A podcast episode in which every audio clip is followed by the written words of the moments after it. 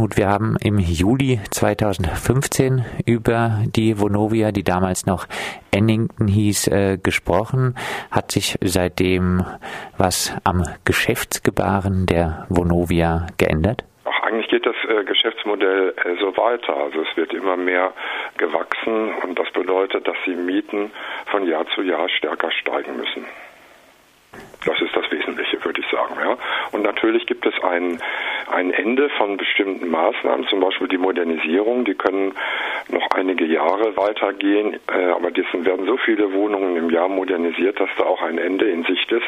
Und da muss sich die Vonovia rechtzeitig etwas anderes einfallen lassen, äh, was sie ihren Aktionären als, als zukünftiges Wachstum präsentiert.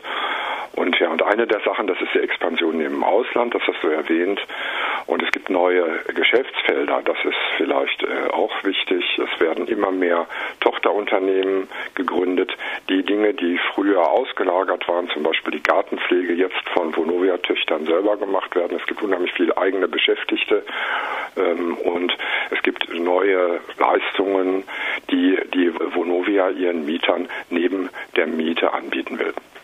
Klingt doch äh, schön, oder? Ja, es klingt nicht schön, weil für immer mehr Mieter ist ganz klar, dass sie das nicht bezahlen können. Die Vonovia hat ja, auch wenn es einige Bereinigungen in dem Portfolio gab, also die Vonovia, die hat, das ist auch wichtig, sie hat schlechtere Standorte, also die ihr schlechter erschienen, weil nicht so viel Mietsteigerung möglich waren, abgestoßen und dann ja im Zuge dieser Aufkäufe von äh, weiteren Unternehmen mh, sich konzentriert auf die Standorte, wo sie meint, da kann sie besonders starke Mieterhöhungen durchsetzen. Und das sind aber in ihrem Bestand nicht unbedingt äh, nur die Gebiete, wo Leute leben, äh, die hohes Einkommen haben, sondern auch im Ruhrgebiet sind die stärksten Mietsteigerungen eigentlich hier zu beobachten in Dortmund und Essen.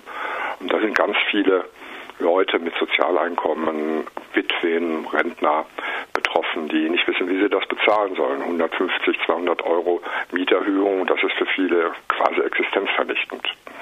Beim äh, Thema Mietsteigerung nach Modernisierungen ähm, unterscheidet sich da die Vonovia von anderen Wohnungsunternehmen? Ja, sie unterscheidet sich stark von Wohnungsunternehmen, die noch eher gemeinnützig orientiert sind. Also die meisten kommunalen Wohnungsunternehmen oder halbwegs soziale Genossenschaften, die bewegen sich bei ihren Mieterhöhungen eigentlich auf einem anderen Niveau. Ja, also das, was die an Mieterhöhungen verlangen, das ist nicht erforderlich, um die Kosten zu decken. Das ist reine Rendite. Jetzt äh, gab es kürzlich in Bremen einen Fall, wo ein Mieter nachweisen konnte, dass die Vonovia über Jahre Instandhaltungsarbeiten vernachlässigt hat und stattdessen dann eine sogenannte Modernisierung durchgeführt hat. Der Mieter hat vor Gericht äh, Recht bekommen, die Mieterhöhung wurde für unwirksam erklärt. Bricht äh, die Vonovia oft das Recht zu Ungunsten der Mieterin? Bietet also der juristische Weg eine Chance?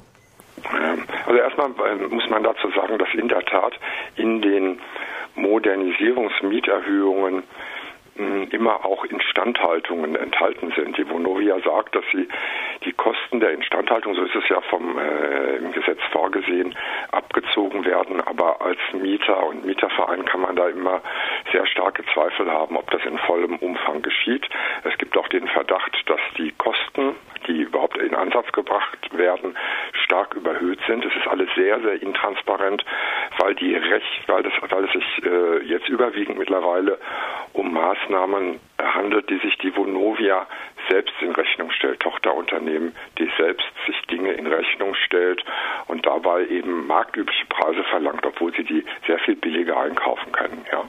Also das ist ein großes Problem und juristisch sind ganz viele Sachen überhaupt noch gar nicht abgeklärt. Und in Bremen, in diesen Bremer Urteilen, die du jetzt wahrscheinlich meinst, geht es eigentlich darum, welche Anforderungen an die Mieterhöhungserklärung nach Abschluss der Modernisierungsmaßnahmen gestellt werden müssen. Und da hat die Vonovia äh, diverse Mängel. Ja, es gibt auch starke Mängel in den Ankündigungen, äh, wo ich auch meinen würde, da ist, äh, ist es oft wahrscheinlich, dass ähm, Gerichte sagen könnten, das reicht uns nicht aus, da bekommen dann die Mieter recht. Das heißt, eine Mieterhöhung wäre unwirksam, möglicherweise auch eine Ankündigung. Aber sicher ist das alles nicht. Äh, die, das, das Mietrecht ist nicht auf Seiten äh, der Mieter Man muss da mit einem Risiko rechnen und sich immer gut beraten lassen, wenn man da vorgehen will.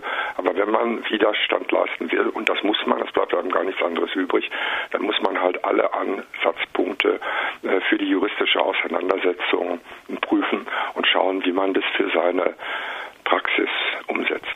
Stichwort Modernisierungsumlage. Durch diese können Vermieter jährlich 11 Prozent der Modernisierungskosten auf die Miete umlegen, was in der Praxis äh, dann gerne Mieterhöhung von 10 bis sogar mal äh, 300 Prozent mit sich bringt.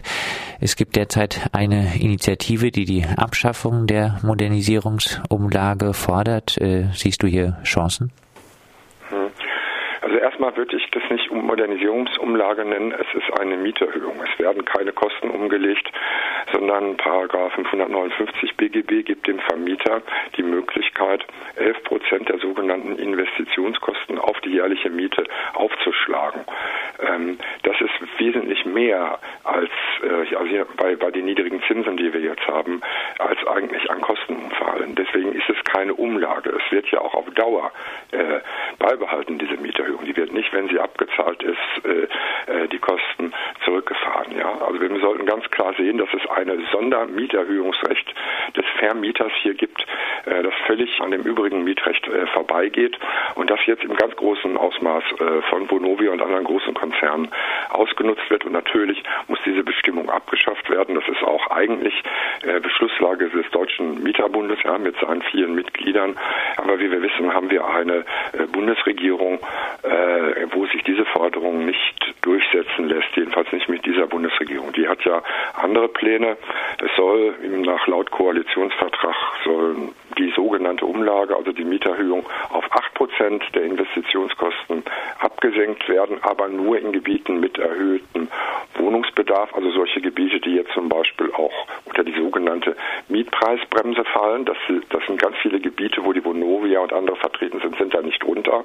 Und außerdem muss ja eine Landesregierung immer beschließen, dass es da derartige Gebiete gibt. Also eine konservative Landesregierung, zum Beispiel im NRW, würde so eine Verordnung gar nicht erst erlassen. Also das ist auch reine Augenwischerei, die Sache mit den 8 Prozent. Die andere Sache ist die äh, Deckelung äh, der Mieterhöhung für einen gewissen Zeitraum auf auf drei Euro. Das steht ja im Koalitionsvertrag. Lacht auch die äh, Vonovia darüber, weil in den allermeisten Wohngebieten das eine so starke Mieterhöhung ist, dass man sowieso nicht mehr nehmen kann. Also bei uns in Witten geht es jetzt im Moment um Mieterhöhung von 7 Euro auf 7,36 Euro, wo die Leute nicht wissen, wie sie das bezahlen wollen. Eine Mieterhöhung von 3 Euro pro Quadratmeter, das wären 60 Prozent Mieterhöhung. Und das dann auch nur für sechs oder sieben Jahren. Und dann kommt die nächste. Also das ist alles, was jetzt äh, in dem äh, Koalitionsvertrag von SPD und Union äh, vereinbart ist, das hilft uns überhaupt gar nicht weiter. Und da muss auf jeden Fall der Widerstand äh, sich, sich fortsetzen und intensivieren an der Basis. Und wir müssen sehr viel mehr auch protestieren und diesen Praktiken äh, Steine in den Weg legen und versuchen, äh, diese Vermieter dazu zu bringen, ähm, sich zu mäßigen. Noch einmal zu Vonovia. Äh, am 9. Mai ist äh, die Jahreshauptversammlung. Auch einige kritische Aktionäre werden dabei sein, äh, darunter auch du. Welche Möglichkeit bietet das Instrument der kritischen Aktionäre bei Vonovia? Ja, wir versuchen halt in der Hauptversammlung, in der Aktionärsversammlung äh, durch Fragen und Reden äh, die Aktionäre und vor allen Dingen auch den Vorstand selber ähm, zu konfrontieren mit den, mit den Folgen ihres Handelns. Und es gibt die Möglichkeit, dort Fragen zu stellen, die müssen auch beantwortet werden. Das hat man sonst nicht. Ja? Also nachdem die, die Fragen der Aktionäre müssen beantwortet werden in der Sitzung. Und wir werden sicherlich diesmal auch Anträge stellen, insbesondere zur Verwendung des sogenannten Bilanzgewinns. Es soll eine wieder gestiegene Dividende ausgeschüttet äh, werden. Und unserer Meinung nach ähm, ist es überhaupt gar nicht zu vertreten, dass hier eine Dividende ausgeschüttet wird, die, wenn, äh, wenn es überhaupt Gewinne gibt, dann müssen sie reinvestiert werden in den Wohnungsbestand, so dass es keine überzogenen Mieterhöhungen gibt. Wie steht es insgesamt mit der Organisierung der Mieterin bei der Vonovia? Widerstände an allen Ecken und Enden zu, weil einfach ähm, eine Steigerung dieser äh, Mieterhöhung vor allen Dingen nach Modernisierung stattgefunden hat. Ja, also wenn wir in Essen noch, hm, sagen wir mal, vor ein, zwei Jahren waren Mieterhöhungen nach Modernisierung 50, 60 Euro, haben wir jetzt bis an die 200 Euro. Und da, da ist einfach jetzt, äh, das sagen die Mieter, das können wir überhaupt gar nicht mehr tragen und entweder resignieren rutschen aber wirklich in die Verarmung oder werden verdrängt, was aber im Ruhrgebiet äh, schwierig ist. Es handelt sich eigentlich schon um Arbeiterviertel, wo das stattfindet, ja. Oder sie müssen halt Widerstand leisten. Es gibt keine andere Wahl. Ja, und deswegen wird es zunehmen und es muss natürlich viel besser organisiert werden. Da sind auch die Mieterorganisationen, auch der Mieterbund gefragt, ähm, hier sehr viel mehr äh, zu koordinieren und den lokalen Mieterinnen zu helfen. Was sicherlich erforderlich ist, ist, dass Mieter sich an der Basis auch zusammenschließen und schon bei der Ankündigung einer, einer Modernisierungsmaßnahme an die Öffentlichkeit gehen und genau prüfen, was können wir hier tun und versuchen von der Vonovia Zugeständnisse zu bekommen, bevor die äh, Baumaßnahmen beginnen am besten, wenn die dann erstmal losgehen, dann ziehen unheimlich viele Leute weg, also die, die es sich leisten können oder die, die überhaupt keine Chance sehen, sind dann weg und dann ist natürlich auch die Möglichkeit, sich zu wehren, äh, sehr stark geschwächt. Abschließend ähm massive Mietsteigerungen, keine Instandhaltungsarbeiten, kaum Ansprechpersonen für die Mieterinnen. Welche Hoffnung hast du, dass sich an diesen Zuständen bei der Vonovia mal etwas zum Besseren ändert? Also ja, es ist wirklich, es gibt auch keine Ansprechpartner. Da haben wir diese Hausmeister, sogenannten Objektbetreuer, die eigentlich nur äh, das IT-System von Vonovia äh, bedienen. Ähm, die, die Chance, die Vonovia für sich sieht, das ist die Industrialisierung und auch digitale Industrialisierung aller Geschäftsfelder. Also sie wird immer mehr auf die digitale Vernetzung aller, aller ihrer Mitarbeiter setzen und die Mieter äh, werden daran beteiligt, über das Netz äh, das zu kompensieren, was verloren geht an realen Kontakt und, und realer äh, Bewirtschaftung der Wohnungsbestände. Und da kann sein natürlich, wir wissen ja nicht, was da noch passiert, alles mit der Digitalisierung, dass es da einen Schub gibt. Ja, aber ähm, das ist alles äh, äußerst fraglich ähm, und es wird halt äh, zu einer weiteren Zuspitzung äh, dieser Konflikte um die Höhe der Miete äh, kommen, äh, denke ich. Und das wird die Auseinandersetzung mit der Vonovia politisieren. Ähm, es werden sich, es werden jetzt ja Rufe nach ähm, Enteignung äh, von großen äh, kapitalmarktorientierten Wohnungsunternehmen laut und da findet man auch äh, bei der Vonovia jede Menge Argumente dafür. Das sagt Knut Unger vom Mieterinnenverein Witten. Mit ihm haben wir über das größte deutsche Wohnungsunternehmen, die Vonovia, gesprochen. Sie hat auch in Freiburg rund 3000 Wohnungen.